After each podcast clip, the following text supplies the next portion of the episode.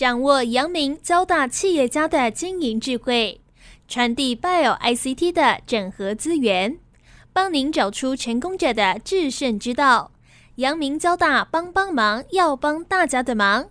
欢迎收听由林宏文所主持的阳明交大帮帮忙。各位听众朋友，大家好，欢迎收听华语电台阳明交大帮帮忙节目，我是主持人林宏文。很高兴呢，我们今天要邀请到台北市立联合医院的总院长徐大成。那徐学长呢，是我们阳明医学系毕业。那在国内哦，我想在医疗体系里面哦，他已经是历任了很多医院的院长了。那事实上，在 SARS 的时候，他也是和平医院的院长。那现在在 COVID，那他在去年三月十八号接了台北市立联合医院的总院长哦。所以我想他在台湾两次的抗疫过程里面哈，都是非常重要哦，在第一线有很重要的贡献哦。然后当然也有很多的经验可以跟大家分享。所以，我们今天很高兴，我们要邀请到的是台北市立联合医院的总院长徐大成，徐院长跟我们听众朋友先打一个招呼。洪文学长，各位听众，大家好。很荣幸能够被洪文学长邀请，我们来分享一下，聊一聊，看大家的想法怎么样？是是是，谢谢徐总院长哈。那我想，阳明交大其实合校几年了哈，一直我都想要邀请阳明毕业的校友。那很高兴，很荣幸今天能邀请你来。那是不是先来跟我们谈谈哦？因为我想现在 COVID 哦，其实慢慢在淡化，大家也慢慢口罩也摘掉了。那跟我们来谈一谈，就是说两次抗议哈，我想也许你可以先谈谈这一次啦。这一次的经验，我想就是说台湾其实整个抗疫的成绩还是相当不错哦。那当然还是有一些大家觉得哎有好像有一些美中不足的地方。我是不是请徐先生来跟我们分享一下，就是说你这两次的经验大概有哪一些体会？好，不晓得为什么突然有一点淡淡的感伤了。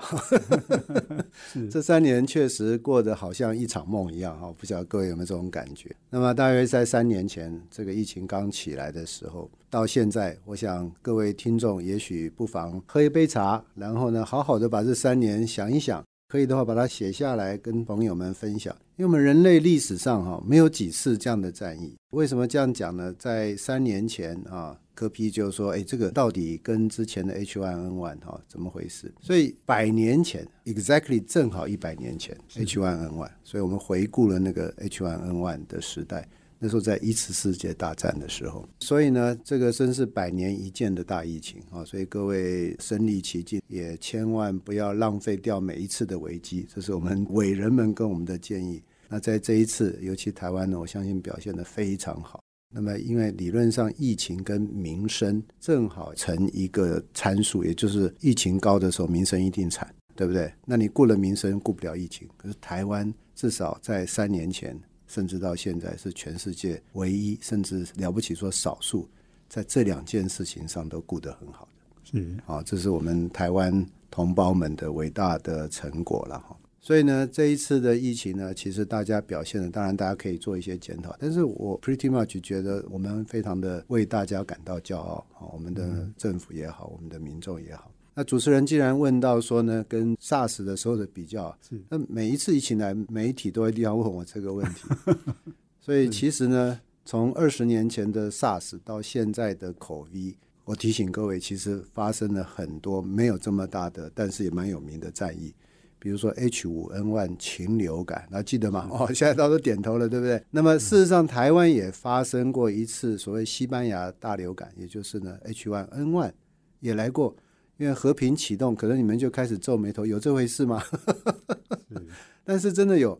不但有呢，和平还蛮惨烈的哈，因为每一次启动，我们的和平的兄弟父老们就得抛妻弃子，然后又要把它全部从医疗改成防疫，那么每次的动员都非常的辛苦，所以我们的印象都非常深刻。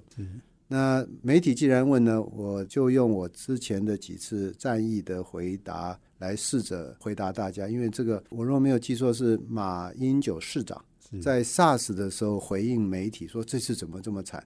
他用了五个 criteria，五件事情都用国语讲。那用这个正好呢，跟我们的学术啊非常的吻合哈。第一个呢叫做病因了哈，病因不明嘛啊。嗯嗯。第二个传染快速，第三个呢无药可医，第四个可能致死，第五个造成恐慌。对吧？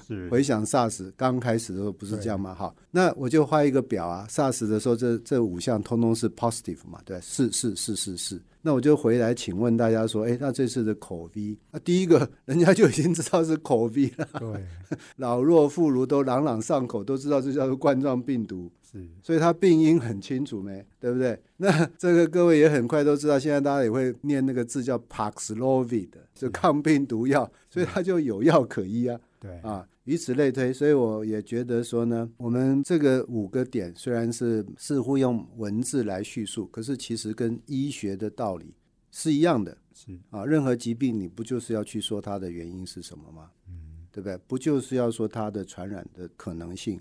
那怎么样治疗它的死亡率啊？等等都一样。所以这是其实是蛮学术性的一个分析。那么，所以我会觉得说呢，我们这一次啊。要特别提醒大家的是呢，以后碰到疫情，也建议用这五件事情稍微去回想一下。那么我特别要说的就是不要那么恐慌。是啊，这个人类的恐慌，我不是说各位啊，我自己也会突然间就怕起来了，对不对？开什么玩笑？我们的父老兄弟姐妹要死伤这么惨重，我们的同仁要这么危险啊，这对我们任何人都是一个很大的压力。但是我们要回归到医疗的常态。啊，所以还是要用科学的方式去分析啊，所以这个好问题，其实呢，每一次都要跟之前的去做比较。是，那这也就是医学院学生为什么那么可怜的原因啊，他们要背很多以前的疾病。永远有做不完的事，因为因为病毒一直在变种哈，一直在创新。是的，是的，是的，是。不过刚刚讲到就是说，之前的 SARS 跟现在的 COVID 哈，不过这一次的 COVID 时间更长，是是。然后而且刚刚讲到就是说，事实上也致死哈，然后而且虽然有疫苗，可是好像看起来现在已经变成流感化了，好像之前的 SARS 很快就不见了。是是是。所以主持人非常英明啊，这就是我要讲的第六点。因为如果用我刚才的五点直接去比，好像都不上要进的哦，那这样子好像就有误导的嫌疑。所以呢，我也帮忙这五点哈，不管是不是马前市长，应该是哈。是。那我们加上第六点啊，今天我们在环宇啊 加上去，叫做量体的一个海啸，这真的是冲上一个巨量啊，在全世界的历史上，我相信史无前例啊。为什么史无前例呢？因为历史是需要有记载。虽然我们知道百年前有 H1N1，可是历史上写的那个量体呢，就不是那么清楚。就算有呢，这次也远远超过它。嗯那么甚至在台北呢，第四波、第五波啊，尤其是第三波的时候，嗯，哇，那个量冲上去啊，那不得了。是人类史上没有的。我先稍微跟各位听众跟主持人讲一下，第一波呢，其实我们台北市啊，大家可能忘记了。我考考大家说，第一波不知道大家记不记得台北市有几位确诊者？历史上可能不会去记载。我跟各位报告，八十六个。哦，第一波才八十六个。您讲财，我不敢讲财啊。是 是的，是的，八十六个，历史上记载。OK，有感了吗？对不对？对，那第二波呢？一天就可以有一两百，是不是？而且那一波最惨，我觉得真的要比起来，那一波最惨。那个时候惨到张尚存教授打电话给我，我都不太敢接。那我打给张教授，张教授也大概在忙还怎么样？因为一床难求，记得吗？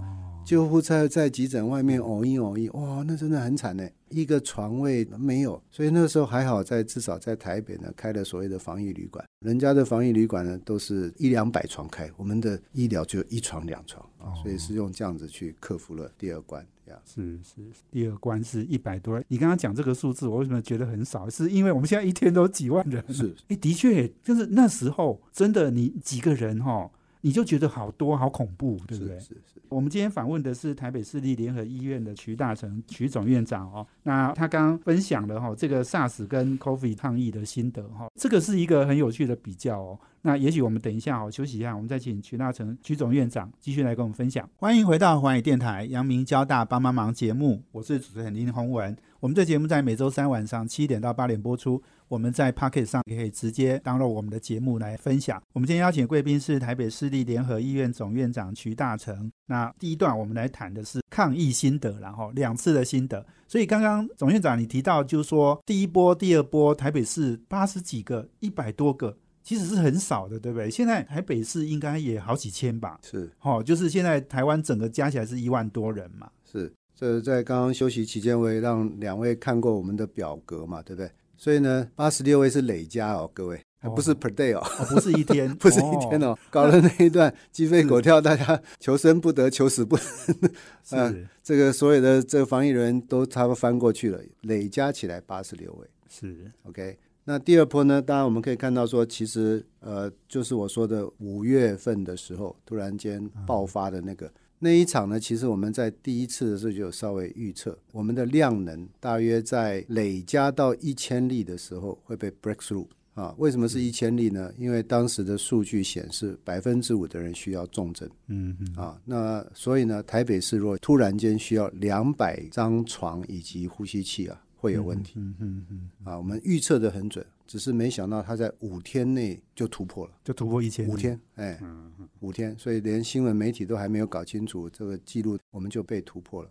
那不过呢，当时呢一天也是一两百例吧，就已经鸡飞狗跳。嗯嗯。那么根据我们的数据，到了第三波的时候呢，最高纪录台北市一天是一万一千两百四十一例。所以人类的 这个叫做弹性吧，或者叫做韧性吧，是可以从一天一两例变到 一天一万例，是啊，日子也能过。那中间呢，就是说呢，山不转路要转，好不好？所以我们刚开始，我们至少专业的人，我们还是要重装上阵。所以第一场的战役呢，我们就是全副武装，重装上阵啊，全木院的迎战。但是呢，随着这个疫情啊不断的扩充，我们已经很难有敌我界限。嗯嗯，对不对？谁是确诊者，转眼间他就已经从接触者转为确诊者，反之亦然。所以呢，这个时候呢，要轻装应变，嗯啊，所以当时我们的策略呢，也就很快的去做转换。那反过来说，既然是轻装啊，所有其实对传统的所谓，特别我讲两件事情，第一个是疫调啊，第二个是医疗的治疗。那么在疫调的部分呢，其实啊讲快一点叫做简化，嗯啊，过去啊落落等要问很多，那是不得已的一个新的疾病，那你真的是对祖宗八代都要问啊。那么疫情已经烧成这样了，那你问那么多呢，浪费大家时间之外，人家还不想告诉你，嗯，对不对？所以我们就发现说呢，因为我们到阳明公卫所也是，我们也算是流病博士啊。所以我就说，这个其实面对量大的时候呢，我们只要掌握时间、人和地点这三件事。我们说人是时地物，我们把它改成时人地，因为我们周碧石老师教我们啊，时序不能改。你如果跟我接触在后面，你就已经被排除了，你不可能是我的传染源啊。所以这个很清楚。那第二个最重要的是人啊，那我不需要知道太多，只要你告诉我你跟谁接触了就好，我不去问你为什么接触。哦。是不是问那么多，反而这个敢讲，那个不敢讲？是啊。那如果人不确定的时候呢？哎，告诉我地点啊，我们在忠孝东路仁爱路的交界口曾经停留过三十分钟，那不就好了？我们就 announce 那个地点，让大家小心。是啊，所以要把这个意调的部分呢，要把它格式化、类别化、标准化，嗯，并且资讯化。是，所以用很简单的数字，让统计报表去处理这个事情。啊，这也是我们至少在台北市，甚至我们防疫的一些经验，就是把事情变简单。是，那当然中间还有很多资讯的问题啊。那我们发现了，比如说我们当时另外除了疫调完要通报法传，对不对？那也是必要的动作。不过呢，牵涉到就是大家为了比如说隐私啊，就有所谓界面的问题、权限的问题。哇，那时候我们的感控人员好，我没有看他长那样的，他是我们的自行车社的社长啊，一个很可爱的女生啊，蛮漂亮的，对不对？平常也很温柔。我看她连声音都讲不出来了，是，已经怕三天三夜没睡觉了啊！她根本就塞住了，整个的报表、整个的试管啊，整个都卡住了。所以呢，我们后来发现，不是别人不能帮忙他。是这个通报，他还要有权限，他只有两张卡，你派了二十个人进去，还是得排那两张卡啊。所以这个不是批评的意思，就是说呢，我们从中间学习到一些所谓人机见面，就是人和人之间要多沟通啊。我们透过跟中央、跟地方、跟卫生单位的沟通，把这个问题表达出去，哎，就很快的被解决了。啊，所以这个我觉得在资讯时代，除了硬体的这个不断精进啊，对人和人之间的人机见面，甚至需求的访谈呢，可能是我们将来也要很多的努力。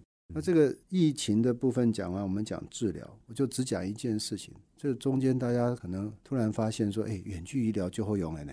啊，我不晓得各位有没有受惠过。我们的远距医疗呢，以前呢一天甚至一个礼拜不到十个人嘛，就很厉害了。那我来之前担心那个数字不准，我又回去看了一次。我们联合医院在很短的时间内，一天达到十万人次啊，一万倍。应该说我们 totally 十万的人次了啊，所以这个将近是一万倍的这个量。是，所以中间呢，其实大家又在讲说将来怎么样运用。所以这个部分呢，牵涉到法规了。是啊，那因为我们以前只被容许在山地离岛才使用远距。那刚才我们也聊了一下，台北市也有都市丛林啊，不是大家都知道吗？对，哎，什么叫偏乡？就是人类行动困难的部分，不就叫做偏乡吗？啊，一个七八十岁的老先生刚开完刀。他要从公寓的三楼下来，对不对？嗯。为什么讲三楼？越是只有四层楼的公寓，它就越没有电梯嘛。对。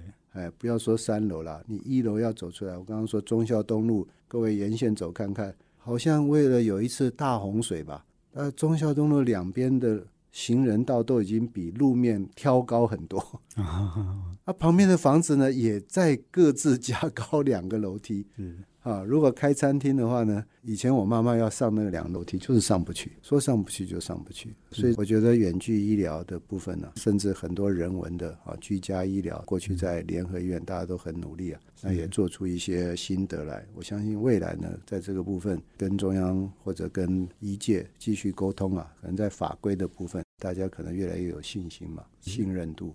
啊，民众也更习惯，也越来越守我们的规则，应该是有一片天了。对，刚刚讲的那个远距医疗，我们是在 COVID 还在传染的过程，我们是可以允许让它远距医疗，可是现在又不行了，对不对？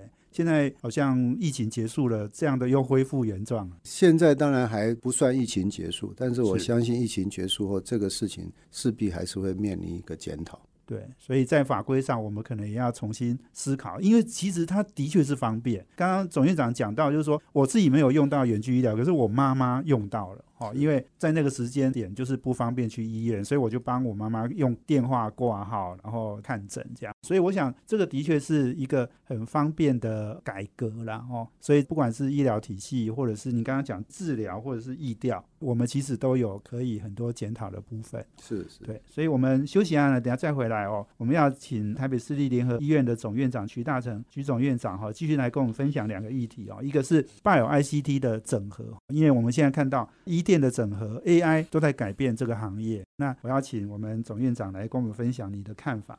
另外，很重要的是在学习成长的过程，我相信总院长也有很多心得然后尤其是历任了这么多重要的医院的院长。那我想您对医病关系、对健保制度、对医疗行业怎么样加速发展跟进步，哈，一定也有提供我们一些想法。我们休息下，等下回来。欢迎回到华语电台阳明交大帮帮忙节目，我是主持人林宏文。我们今天邀请贵宾是台北市立联合医院总院长徐大成。刚刚徐总院长哦，你分享到两次抗疫的心得，其实我觉得这个是很重要的一个检讨了哈。这也是难得我们碰到一个百年这么大的疫情哈，我们一定要把很多的经验归纳出来哈。那你刚刚的一些建议，我相信都相当的好。那另外，我想请教总院长哦，讲到那个拜耳 ICT 的整合哦，我想不管是阳明交大的合校哦，或者是这整个行业的趋势，都是在做医跟电的整合哈。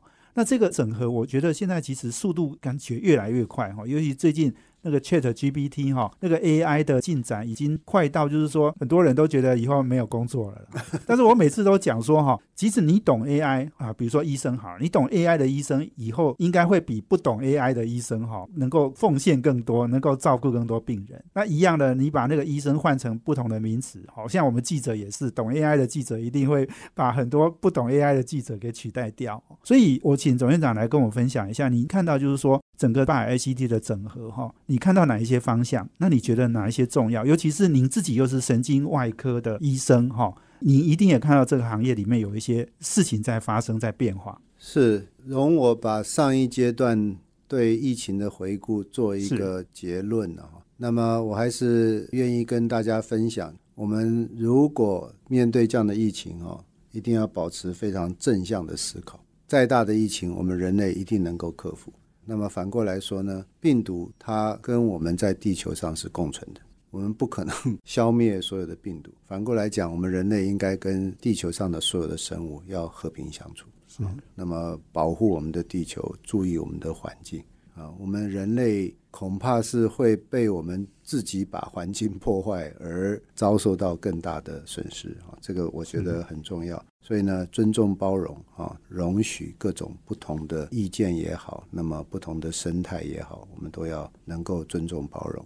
那么碰到了疫情呢，我们就交给专业，我们就把自己的心态调整到不要焦虑。那么来共同面对，毕竟我们人类已经在短短的百年内就经历了这么多的疫情啊，每一次我们都能够平安度过的原因，都靠了一些我们刚才讲的这些方法。那至于刚刚主持人讲的 Bio ICT 哈，我最近也听了马云的一段演讲，在以色列是。那马云以色列，请大家 Google 以后呢，也去听听，他的英文讲的真好啊。后来他说他们本来是英文老师，所以光是练听英文，或者呢午睡的时候听一听，正好睡着都没关系。但是我请大家有空去听，我把它听了好几遍，我觉得他讲的真好。他讲的主题就是叫做 innovation，嗯嗯，啊，那 innovation 讲成中文叫创新，这个好像也大家耳熟能详，大家海报口罩上不都想 innovation？但是我觉得马先生讲这个 innovation，哎，我觉得讲的真的是很够味。嗯，那其中小小的一个例子呢，他就举说，大家知道什么叫做 innovation 吗？它不见得一定是电脑或者 computer science，而是一个创新的概念，就是只要你有新的 idea。他说：“大家知不知道打篮球啊？以前的篮筐是有底的，那投进去它不会自己掉下来嘛？竟然打了，听说十几年了，还是一个世纪啊！那个细节大家可以再去听一听。我卖个关子。哎，终于有一天呢，有人说为什么不把底把它剪掉就好了？就它自己会掉下来啊？是啊，这么简单的事情竟然也算是 innovation 吗？哎，是的。而且呢，刚刚主持人讲到，它会害有人失业，所以会有人会反对哦。OK。”也就是本来有一个人，他的 job 就是搬个梯子去把掉在那个篮子里面的篮球捡出来啊。是啊，这下你把底剪掉了，他就失业了嘞。OK，啊，是。那我看主持人听了也觉得有点有趣。那甚至呢，汽车的发明，最早汽车被限制每小时只能七个 mile。嗯，那大家可以想象那个速度有多慢吗？是谁反对呢？叫做 Smith。啊，史密斯，大家去查字典的话，叫做打铁，对不对？铁匠叫史密斯，对不对？我们国中的时候，英文好像考 高中要考这个，对不对？这史密斯反对，为什么？他以前的职业就是打马蹄呀，啊，你汽车取代了马，那谁要打马蹄呢？啊，所以一个新的 innovation 都一定会引起一些人的改变，但是这个就必须要面对啊，不能因为这样子，所以影响了我们的 innovation 啊，大家要不断的创新了哈。这个我倒是跟他学的蛮有趣的一件事情。那至于主持人给我的这个题目啊，不是我非常专业的部分啊。不过我在过去，因为毕竟这是一个时代的洪流，所以大家也必须要面对。那么，比如说在疫情期间，我们也运用所谓的一些我们不管是在公共卫生、生物统计、流行病学上的一些资料。我们试图要去预测疫情，这也是我们过去，特别是联合医院、我们北市府的资讯局啊几个重要的单位，哎，联手呢，竟然可以预测疫情哦，嘿，而且可能各位回溯一下这个过去的新闻啊，我们我们都有发布说，哎，我们预测怎么样怎么样。那我一个学长叫张宏仁，他说，哎，他说疫情不好意思脱离你们的疫情来估计来进行。所以表示我们的 estimation 还真的算蛮准，它有一定的 methodology。那么把我们一届就去想说，哎，现在这个疫情每天这样上升，到底会怎么个升法？把这个题目交给资讯的同仁，哎，他们就去找啊找的，哦，算出来，尤其是在第三次的疫情，它会成一个非常陡峭的上升曲线，而且在大概我那时候记得一个礼拜后就会 break through。我们的防线，好，所以我们刚开始这个还得了，不太敢讲，真的那么厉害吗？可是观察了两天以后，哎，这个其实也是不就是我们的 AI 大数据嘛？对，你先有了一个前面的 data，你去跑出一个 model 来预测后方，不是吗？那你不太相信的话，你就让它跑个一阵子，哎，那你再去 modify 它或者验证它是对还不对，这也是 AI 的精神。是，哎。结果他还真的就是沿着那条路，我们就赶快跑去跟呃我们的指挥官讲，所以他就在媒体上也好就 announce，哇，这下大家看，说怎么可能？那个立刻就会 break through 我们的所有防线，可是还真的发生了。是。那么一直上去呢，到什么时候是顶端？那甚至到了顶以后，它怎么样下来？是啊，当然就有一些预测的模式。简单讲呢，我们刚才我们在聊，也可以用来预测未来人口的变化。也就是说呢，来到这个部分呢，我们后来发现说，台湾的疫情落后某些国家啊，所以其他国家的趋势就可以做我们的预测的 model 的学习的曲线。所以，我们竟然也敢预测它到顶之后怎么样下来啊！所以，像这个部分呢，我都觉得是一个很好的 AI，就是医疗跟资讯两边经过了沟通，说我想要的东西是什么啊，然后他们去模拟出来，我们再做 modify，在做验证啊。所以，第三波的时候呢，我们虽然疫情比第二波还高这么多，per day 可以到一万，可是其实我们某一个程度，we are ready for that。所以在压力上没那么惨，对，是这样。因为预测到了，是，所以你已经先有准备了。是是是，各方面的，包括说，不管是物资的准备、意调的调整啊，那么收容空间的准备，甚至收容的标准，都必须做调整。否则，照原来的路继续跑的话，就一定在第一时间就爆掉了。啊，大概是这样。是。我们今天访问的是台北市立联合医院总院长徐大成。那我们休息一下呢，等下再回来哦。我想徐总院长呢，从阳明医学系毕业之后哦，我想应该工作四十多年了嘛，哈，这个四十几年的一个经验哈，那一定有很多对医疗行业怎么样加速发展跟进步哈，有很多看法哦。我想等一下呢，请他来跟我们分享。休息一下，等下回来。欢迎回到环宇电台阳明交大帮帮忙节目，我是主持人林宏文。我们今天邀请的贵宾是台北市立联合医院总院长徐大成。那我们分享的是两次的抗疫的心得哈，还有徐总院长哈，跟我们分享一下你在这个医疗行业这么久的时间哈，你的一些体会了哦。那刚刚讲到拜尔 ICT 的整合，我想这个您刚刚也提到好几个重要的角度，是不是也在帮我们归纳一下？好，我想医界呢，真的要感谢我们台湾这么了不起的，哎，我不晓得到底要怎么称呼他。以前我们叫甲组、丙组、乙组，我们要感谢我们甲组的 这些科技的哈，特别是电子业的。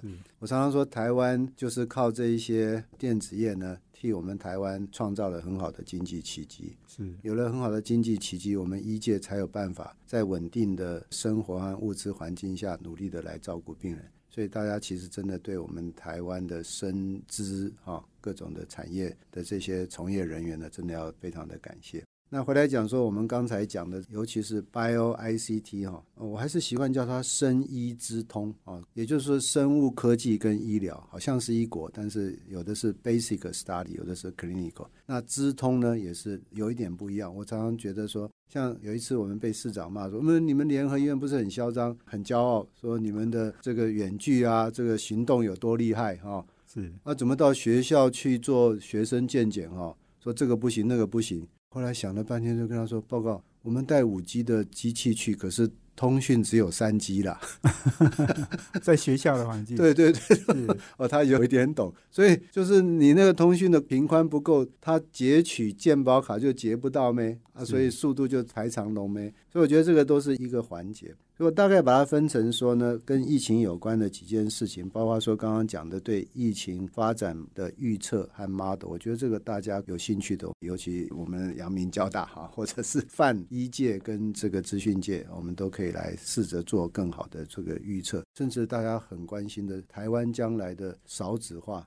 哎，我不认为少子化会一直持续，事实上我们也很简单的预测了，大概在二零五零年啊。三条线会 fuse together，就是年老的、有生产力的，啊，所以这个部分我觉得都可以做一些更多的合作。那第二个刚刚讲的通讯诊疗，哦，那这个是要靠资讯界很多的帮忙。第三个呢，包括我们常常讲的穿戴性的装置，那其实跟我们医界的所谓的行动医疗，我个人是认为这个其实在医界来讲是同一件事情啊，它就是轻薄短小。那么截取到更多的资讯，那资讯一多呢，要加上很大的运算的这个 capacity，那很快的就会有所谓的 evidence base，就是证据为导向的答案出来。啊，我们的医界也就可以提供更好的治疗啊，所以在这个部分呢，我想我们将来的合作空间还非常的大。那么尤其是我刚刚讲说，其实呢，现在只要是所有可以数位化的东西，以前我们最头痛的是影像。那现在我发现什么叫影像呢？你手机照的就是资讯化的影像了。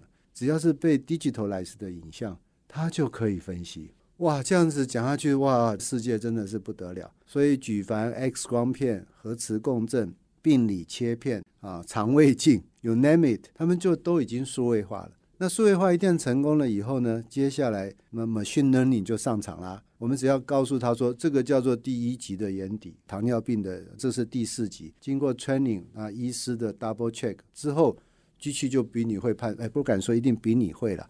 那就解决掉你八九十 percent 的 loading 了啊，甚至我们联合院经常要飞到马祖去支援，嗯，对不对？那姑且不说这个只有七月飞机不 delay，其他的又是雨又是风，那飞机 要飞来飞去，那根本马祖那边直接把影像传回来，我们就通通可以解决啊，解决了非常多的事情。所以我觉得这个部分呢，是我们预期啊，将来会有更好合作的部分啊。那大概是我刚刚对我们继续可以合作的。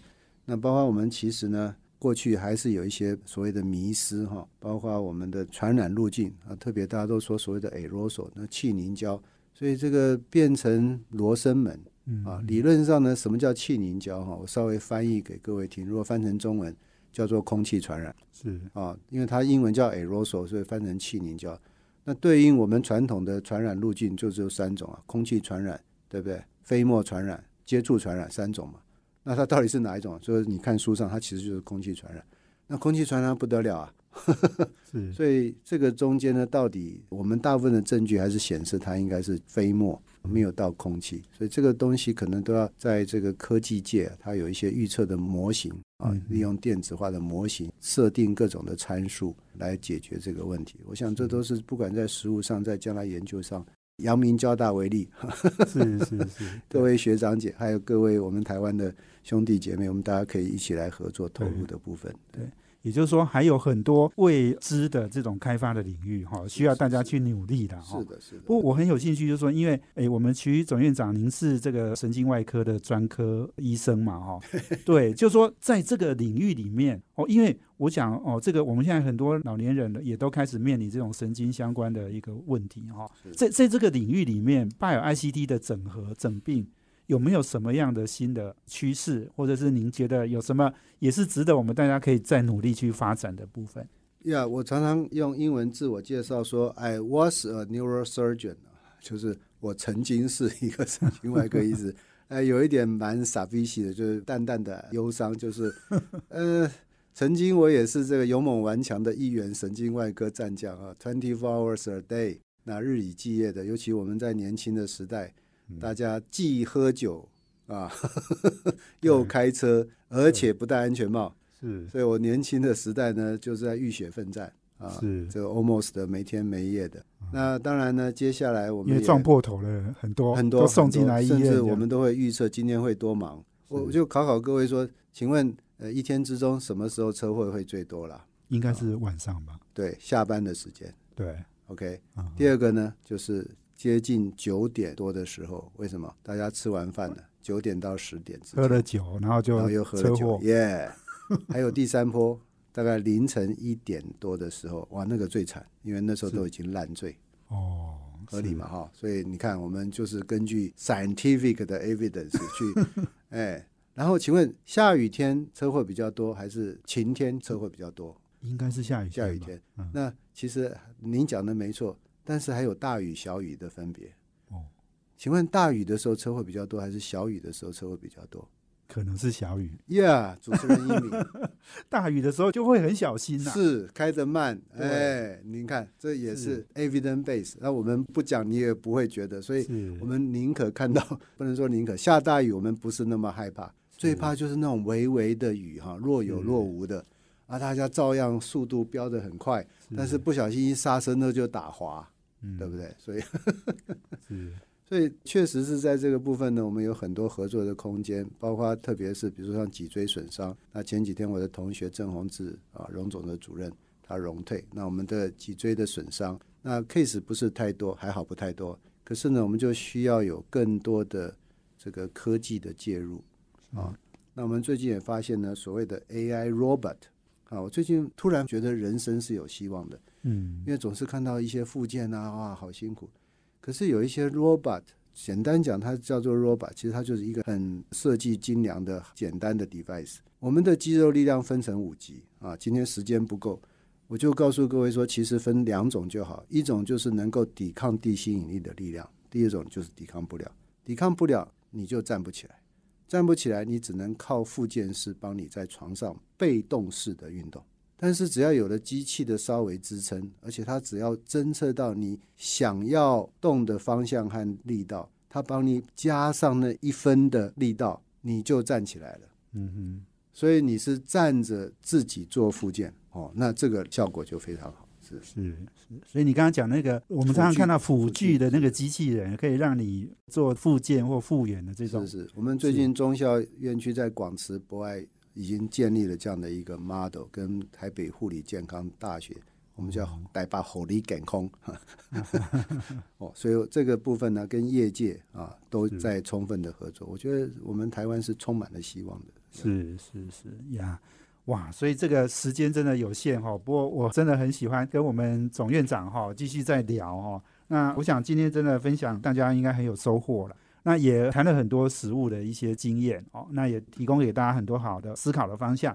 所以今天非常谢谢徐大成徐总院长，谢谢，也谢谢我们听众朋友的收听。我们阳明交大帮帮忙，要帮大家的忙。我们下周见，谢谢，拜拜。